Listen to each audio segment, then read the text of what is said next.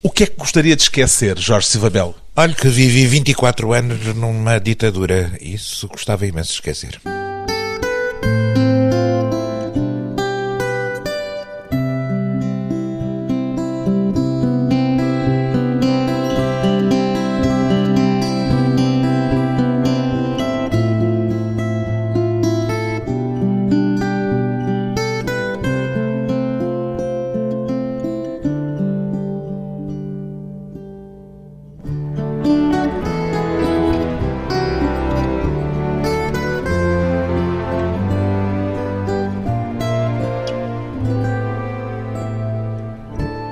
Jorge Silva Melo, 67 anos, ator, encenador, cineasta, tem sido mais feliz no teatro ou no cinema, Jorge Silva Melo? Uh, nem numa coisa nem noutra tenho trabalhado e é isso que eu gosto. Eu não procuro a felicidade no, na estreia, no dia da estreia, procuro o trabalho permanente e nisso tenho sido muito feliz nos encontros que vou tendo, nas pessoas que vou conhecendo, quer no cinema, quer na escola de cinema, com as pessoas que vi começarem a nascer, quer no teatro, tenho sido mais ou menos feliz. Mas felicidade é um trabalho. Então, irrealizado, se lhe perguntar onde é que se realiza mais? A realidade não é o meu forte. A irrealidade, o irrealizado é total. Portanto, neste momento que já sou velhote, aquilo que me faz mais impressão é que herança é que eu vou deixar. Portanto, é mesmo o meu problema de quase todos os dias. A quem deixo os meus, não tenho filhos, a quem deixo os meus livros, a quem deixo o trabalho que fiz, a quem deixo as descobertas que fui fazendo, a quem deixo os amores que fui tendo por pessoas.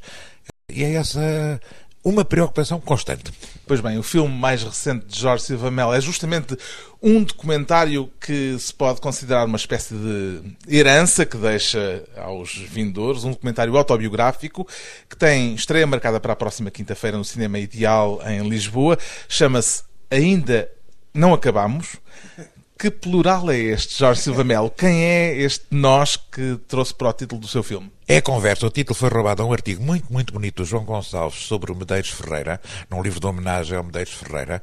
Fala das aventuras políticas que ele, João Gonçalves e o Medeiros Ferreira foram tendo no PPD, nos independentes, no apoio a IANES, e encontraram-se há um pouco tempo, pouco antes da morte do Zé Medeiros Ferreira, viram o filme, falaram, e o João Gonçalves acaba ainda não acabamos. Portanto, embora um deles tenha morrido, Zé Medeiros Ferreira, amigo próximo dele e de aventuras políticas, este continua vivo e continua a falar com o seu morto. Mas ao pegar no título, nesta frase para título, certamente estava a dar um significado um bocadinho mais uh, vasto a este nós. Mas é isto, é, eu ainda não acabei de falar contigo, nós ainda não acabamos a conversa, ainda não acabamos o nosso trabalho. Muita gente vê o título como dizendo, ainda não acabamos, somos resistentes. Não ainda vamos continuar. Ao título do Mário Dionísio, que é tão bonito, não há morte nem princípio. Portanto, é um título desse género. Só que eu gosto desta banalidade, pegar numa frase tão banal, que é o que nós dizemos às 5 horas do ensaio, olha que ainda não acabamos, ainda temos mais uma hora para trabalhar, ainda não acabamos, ver que isso é também o sentido de uma vida. É o sentido da minha conversa. De uma geração também?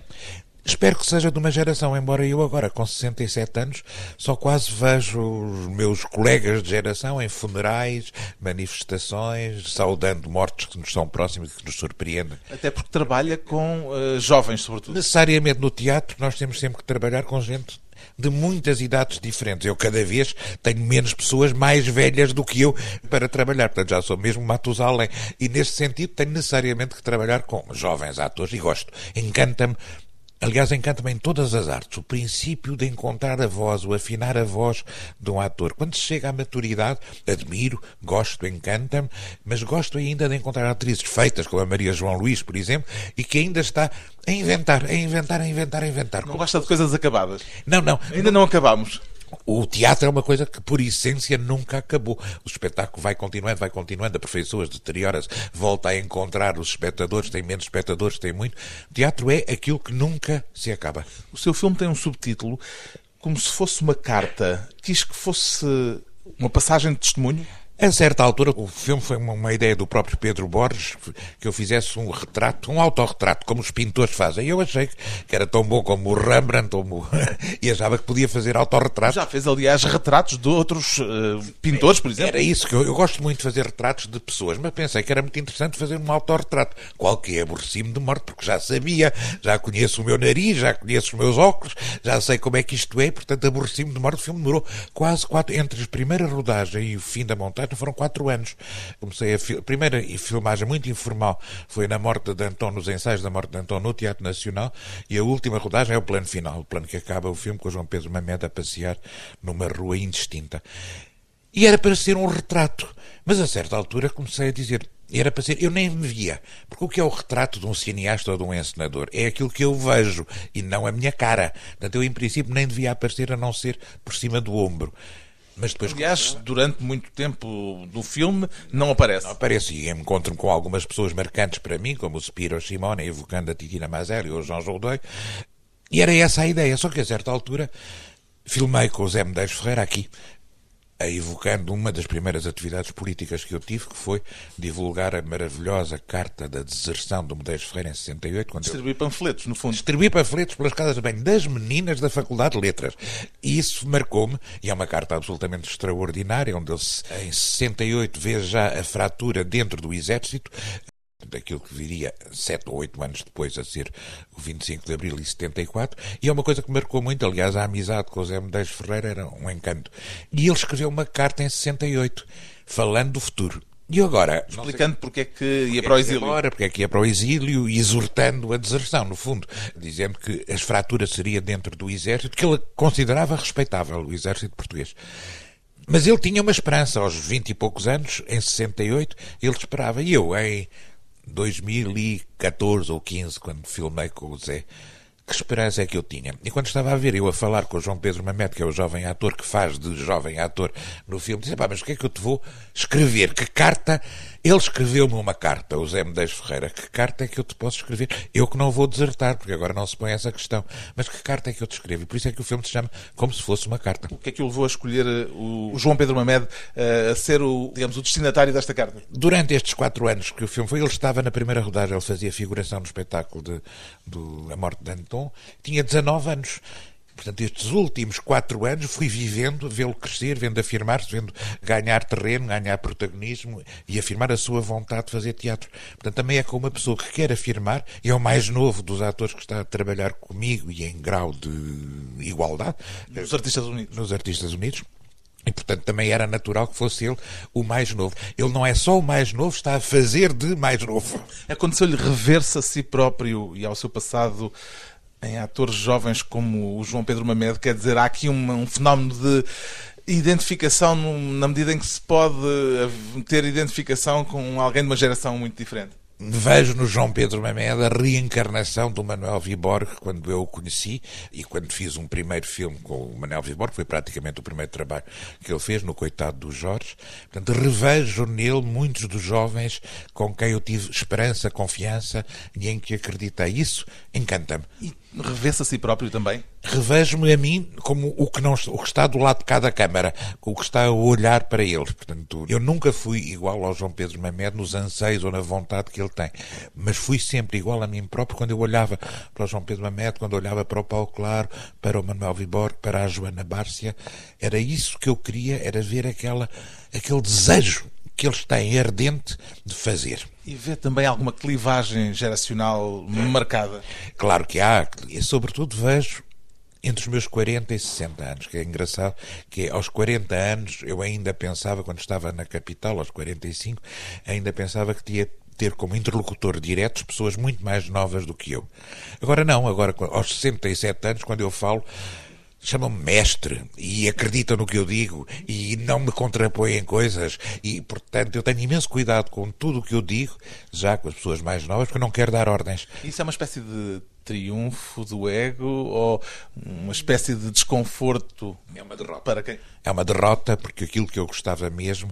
Olha, eu gosto do combate político, gosto do combate de ideias e gosto muito de ter interlocutores. Eu gostava imenso quando na capital, por exemplo, eu dizia gostava de fazer esta peça e havia as pessoas que me diziam não, esta peça não e combatíamos e discutíamos as peças. Agora isso já não pode acontecer. Agora só não faço a peça por razões económicas. Mal eu digo que quero fazer uma peça, toda a gente acha que eu tenho, tenho razão. É, é o privilégio dos velhos. Mas eu gostava de ser velho ainda a ter oponentes, contra, propostas contrárias à minha. Aproveita bem esse privilégio ou nem por isso? Não, entristece-me. Entristece-me que é não ter interlocutor. Sente-se a falar sozinho? Sinto-me a dar ordens. Ou a falar com os mortos que foram seus amigos de outrora? Uma das coisas que eu gostei muito, uma vez que eu falei com o Manuel de Oliveira, ele disse: porquê é que o Manuel de Oliveira não faz um filme sobre um livro que eu gosto muito, A Alegria do Bernanos? Ele fez uma cara muito espantada disse, mas como é possível? O Régio, não, o Casais, nunca me falou desse livro. Ou seja, o Manuel Oliveira viveu muitos anos a respeitar as conversas de café que tinha tido com os seus mortos, o Casais, o Régio, e não ousou tocar naquele livro que eu depois lhe ofereci. E ele disse: Nunca li, nunca cheguei a ler.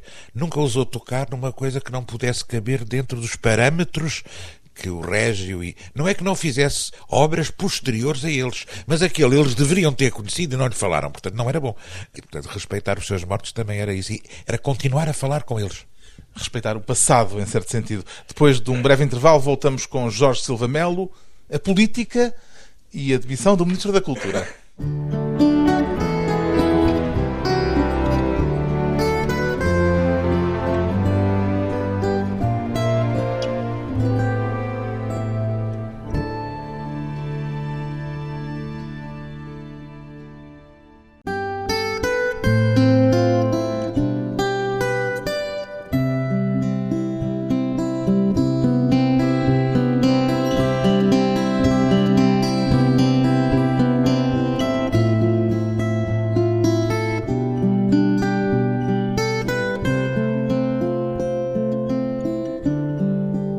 Regressa à conversa com o cineasta Jorge Silva Melo, autor do documentário autobiográfico Ainda Não Acabamos.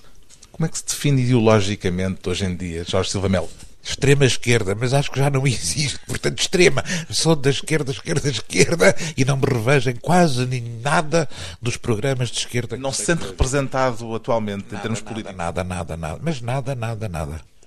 Porquê? Porque vejo muito culto pela autoridade, desprezo pelas massas, que é essa coisa que já não existe, é claro, mas aquilo que eu gosto é os comitês de bairro, os comitês de trabalho.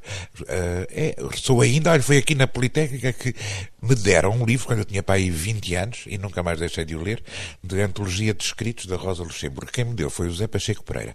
E. Uh, Nunca mais esqueci desses escritos uh, autogestionários. E a questão da autogestão desapareceu. E é isso que eu gosto essa questão da autogestão ainda se poderia pôr em algum tipo de. Nem no teatro se põe, não é?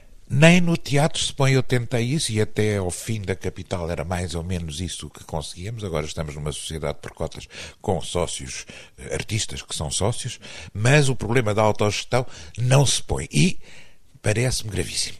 Mas não se põe porque provavelmente não resulta. É, não sei, eh, não resultou, mas houve tanta coisa que não resultou. O capitalismo parece que não resultou e continua impante, achando que vai funcionar para sempre. Não é verdade. Vê o que a substituí-lo?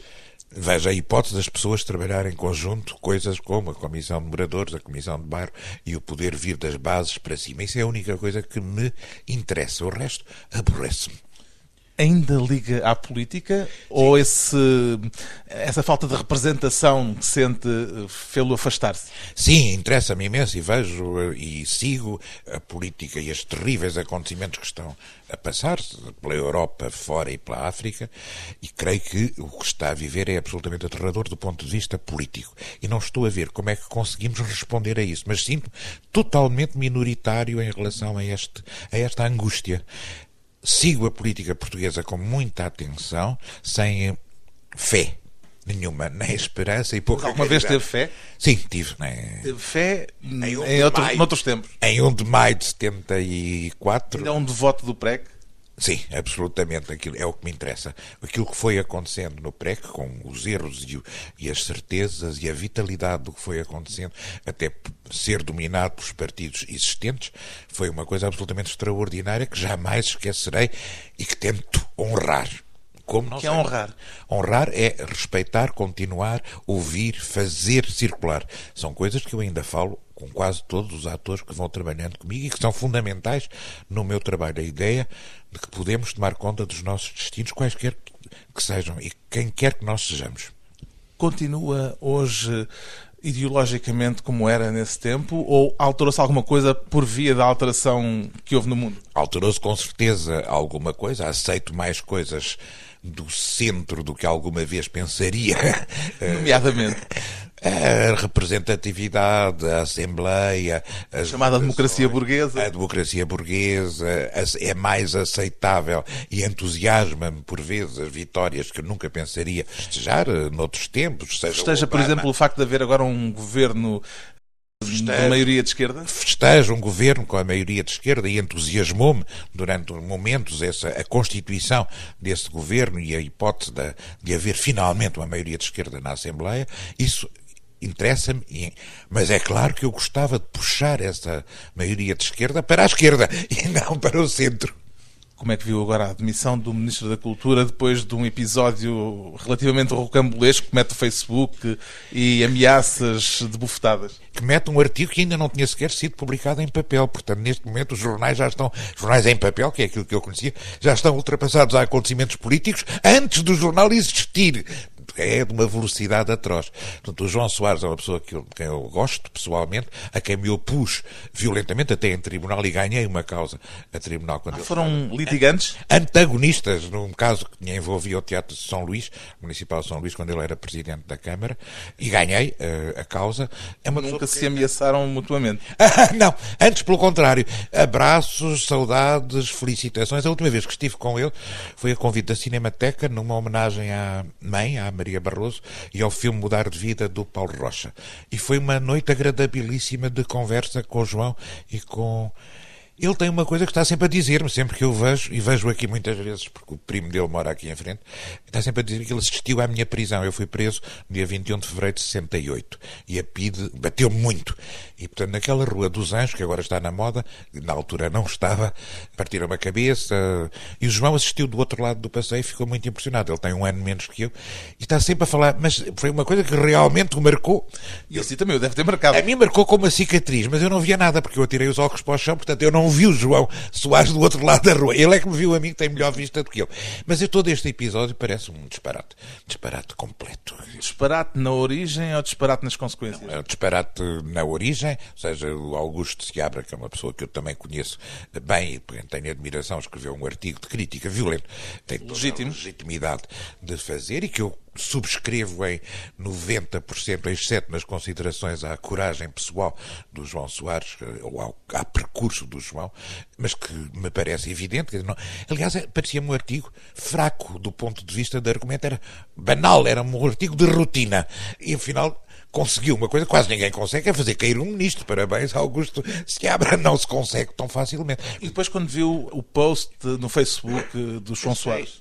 Achei muito característico da pessoa que o João Soares é. É um homem corajoso, muitíssimo corajoso, intempestivo, frontal, mas disparatado na posição que ele ocupa e que vestiu mal. Portanto, vestiu mal a posição de ministro.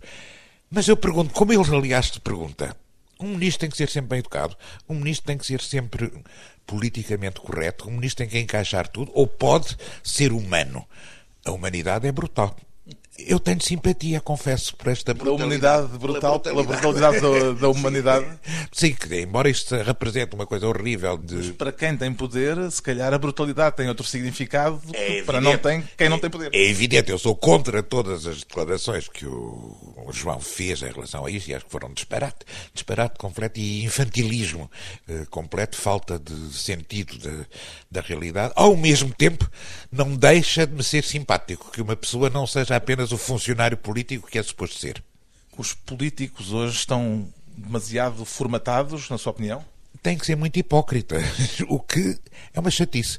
Eu nunca sei o que é que uma pessoa pensa. O que é que a casa gasta? O que é que a casa gasta, o que é que eles pensam. São bem educados, dizem que respeitam muitos artistas e que e depois nas costas não fazem absolutamente nada. Portanto, e já lhe aconteceu ter a prova provada disso em casos concretos? Oh, oh, oh, oh, prova provada, tenho mesmo um longo currículo vitae de admirações proferidas por vários ministros e secretários de Estado e que correspondeu exatamente ao contrário daquilo que eles me tinham dito. Isso de vários quadrantes políticos. Mas no caso do João, o que acho engraçado daqui a 20 anos, o que acho engraçado é que uma pessoa não possa ser pessoa num cargo de poder. Realmente o poder despersonaliza. E nós o que queremos, e aceitamos na tal democracia representativa, que eu não sei se me convence, o que nós queremos é umas pessoas despersonalizadas. Uh, é verdade, Sou contra tudo o que o João Soares aqui disse e o uso do. a ameaça de uso de poder que aqui está subscrita. Mas sou a favor de aparecer aqui um bocadinho de um ser humano. Um bocadinho de suor, sangue, suor e lágrimas. O cargo de Ministro da Cultura é realmente importante?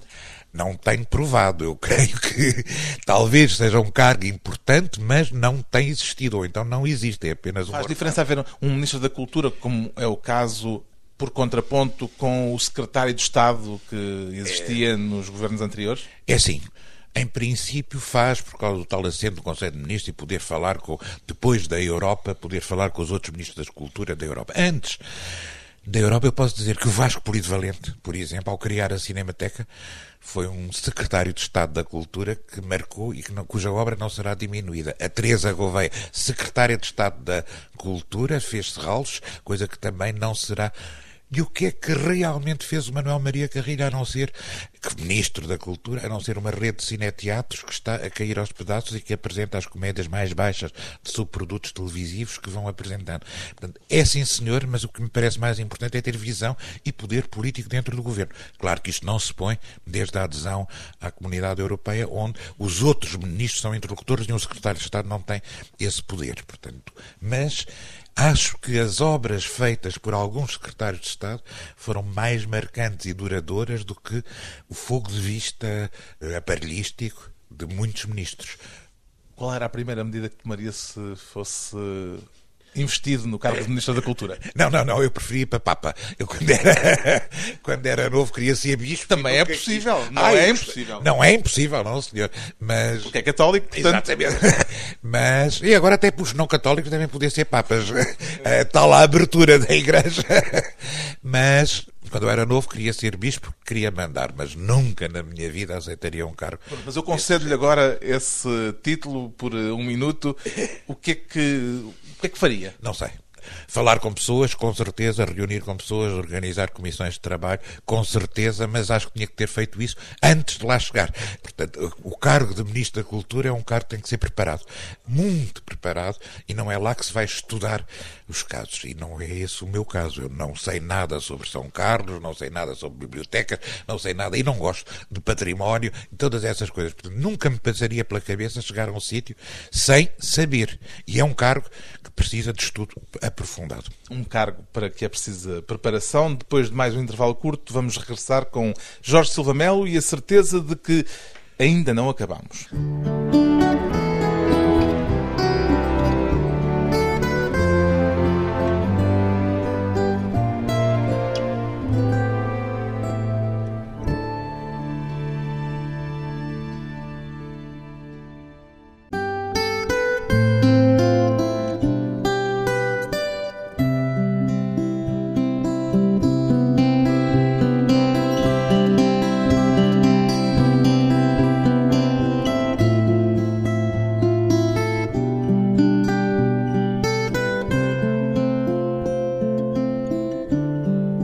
Convidado hoje para a conversa pessoal e transmissível o cineasta Jorge Silva Melo, autor do filme autobiográfico Ainda Não Acabamos, que tem estreia comercial na próxima quinta-feira no Cinema Ideal, em Lisboa.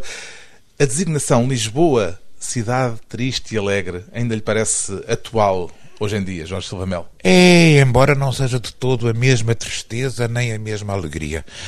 Aliás, pensei, a Cidade da Triste e Alegre é um livro extraordinário de fotografias e textos, publicado na minha juventude. Um livro que dá início ao seu filme, em certo é, sentido. O meu filme começa a dizer, foi nesta Lisboa pobre que eu cresci, mas não vi. Não foi isto que eu vi, eu vi era a festa e a Rainha Isabel.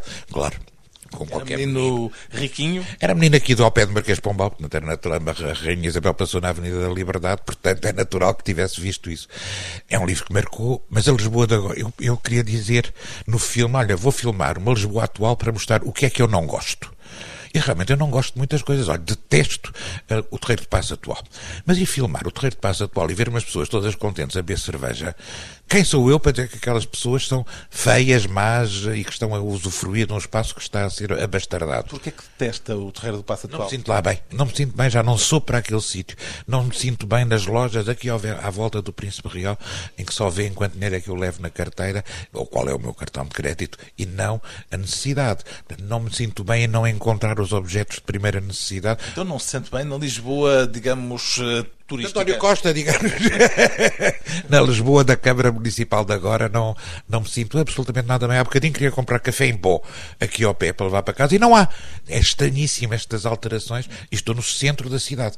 É estranhíssimo estas alterações do uso da cidade que está a morrer. E o filme fala disso, de como a minha cidade, a cidade onde nós nos reuníamos nos cinemas, nos cafés, em alguma coisa moderna, que é uma das dores maiores. A destruição daquele café, snack bar, piquenique nos restauradores, chocou-me. Porque para mim foi o princípio da modernidade. Aquilo era do Vitor Pala. E naquela altura em que eu vi aquilo crescer, 58 mais ou menos, com um painel do Júlio Pomar, aquilo era Lisboa vai ser assim. Em contrapartida, destruíram aquilo e fingem que é antigo, que houve ali uma coisa antiga. Portanto, este fingir a antiguidade, seja nos pastéis de bacalhau com queijo da serra, seja em coisas desse género, é uma coisa que me provou? feliz. Não, não, não, não. Gosto imenso de uma coisa e de outra, mas a horas diferentes. Dá por si a usar aquela expressão no meu tempo, Jorge Às vezes disse, mas quase sempre tem a ver com o título do filme. Digo, no- nos nossos tempos. Quando estou a conversar com alguém, vem essa reação. Mas é natural que um velho diga isso, que o meu tempo não é o de agora. E sente que o seu tempo não é o de agora? É, sim, eu sinto que uma coisa... Sente-se desenraizado, fora do seu tempo? Não, sinto-me, eh, é só sei dizer em francês, retracé, o homem encolhido. A Lisboa em que eu cresci e vivi era grande.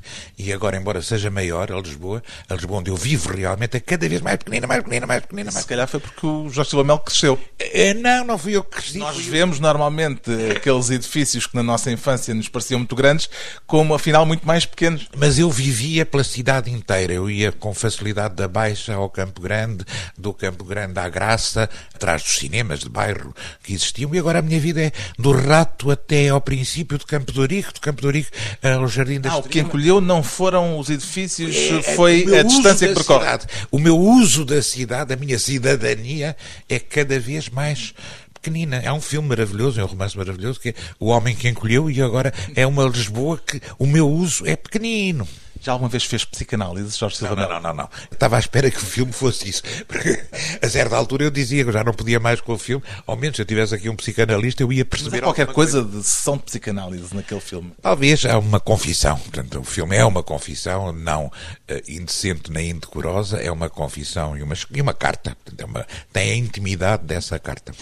Uma das passagens mais intensas do filme é aquele momento em que o temos a si, à frente de uma câmara, a traduzir a canção Le Déserteur de Boris Vian. É uma canção que ainda o comove hoje. Sim, comove-me imenso, imenso, imenso. Portanto, é uma canção que eu comecei a cantar e nessa altura havia o perigo de ir para a tropa e, portanto, a hipótese de desertar ou de ser refratário, que foi o que eu fui.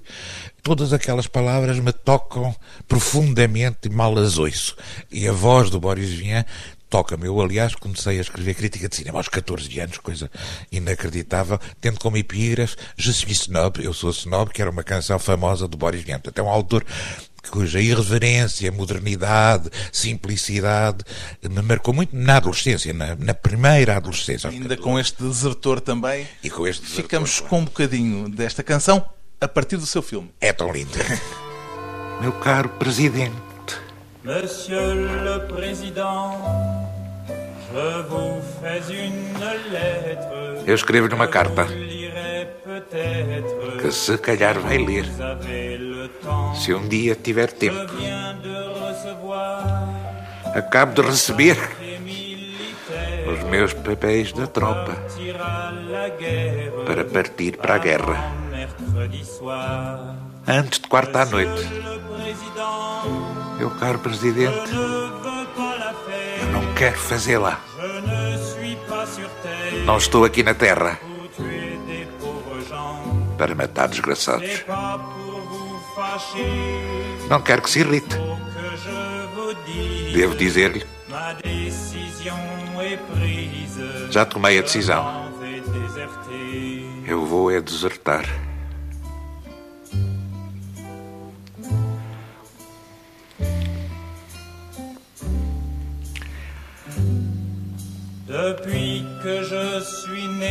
Desde que eu nasci, já vi morrer meu pai, os meus irmãos partir, os meus filhos chorar. A minha mãe tanto sofreu. Que está lá na sua campa, nas tintas para as bombas, nas tintas para os versos. Quando eu estive preso, roubaram-me a mulher, roubaram-me a alma, todo o meu passado. Demain de Amanhã, manhãzinha, eu fecho a esta porta e vou. Pelos caminhos.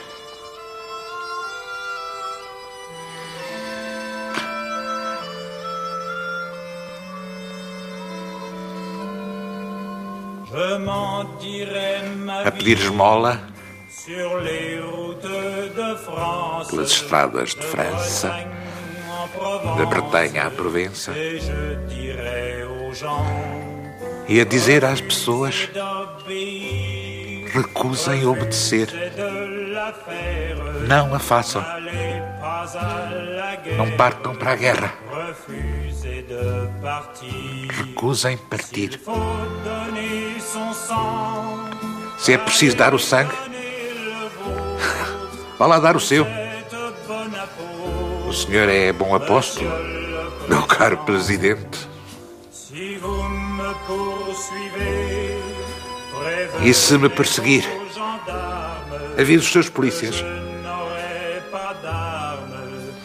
que eu não levo armas e que eles podem atirar. A canção de Boris Vian no filme Ainda Não Acabamos, com a tradução de Jorge Silva Melo à frente da câmara. Foi emoção ao primeiro take ou teve de repetir Jorge Silva Melo? Foi repetido e a cada vez que eu repetia mais me emocionava. Portanto, este é o último, o último take. Fizemos para aí quatro, quatro takes. Tem saudades do passado? Tenho saudades das pessoas, apetecia muitas vezes. Olha, ao fim da tarde é quase inevitável eu querer telefonar à Glicínia Quartim. Era uma coisa que eu fazia muitas vezes ao chegar a casa antes de jantar. Glicínia, como é que está? Como é que foi o dia? E agora já não tenho pessoas mais velhas com quem conversar. Isso faz muita falta. Sempre vivi com pessoas mais velhas, discutindo e estudando. Tenho saudades dessas pessoas. Gosta mais do mundo em que viveu do que do mundo em que vive? Não, não, não, não, não. O mundo em que eu vivi era horrível e aquilo que eu queria esquecer realmente era ter vivido numa ditadura. Agora, aquilo que nós, no plural, conseguimos fazer do mundo horrível em que vivemos foi mais interessante do que aquilo que nós estamos agora a aceitar do mundo que vivemos. Portanto, o nosso combate foi mais bonito em 60, 70 do que agora a nossa rendição. O que é que está a falhar? Nós aceitámos, aburguesámos. Mas quando diz nós, não há também aí uma espécie de acusação a uma geração mais nova que não travou ou não trava esses combates que são os combates do seu passado? Travam, travam. Eu encontro nas pessoas mais novas, nos que têm agora, que fazem teatro, aos 20, 22 anos, a mesma ou melhor energia e determinação do que aquela que eu tinha. E partem muitíssimo mais desarmados do que aquilo que eu partia. Porque eu partia com imensos estudos, bagagem, conhecimentos. E agora encontro uma generosidade e uma ingenuidade que eu nunca fui capaz de ter. Eu nunca fui capaz de dançar. Porquê? Nunca me abandonei ao ritmo que vinha de outro sítio. Estes rapazes e raparigas sabem dançar. Entregam-se ao ritmo que vem dos tempos. E isso é lindíssimo. Eu é que já não sou capaz disso. Em contrapartida, diz que há uma ingenuidade que me parece ser um eufemismo para a ignorância. Não, não, não. Mesmo a ingenuidade. É- Não tem a ver com ignorância. Tem a ver com a frescura, é aquilo que o Álvaro Lapa uma vez me disse num filme. A juventude pode ser estovada, irresponsável, ignorante, mas é disponível. E ele diz disponível é a juventude. E essa disponibilidade é evidente com as artroses várias do coração que vou tendo, tenho menos. Reflexões de um artista com passado e desejo de falar ainda com o futuro. A partir da próxima quinta-feira, no Cinema Ideal, em Lisboa, estará em exibição o filme mais recente de Jorge Silva Melo, chama-se Ainda Não Acabamos.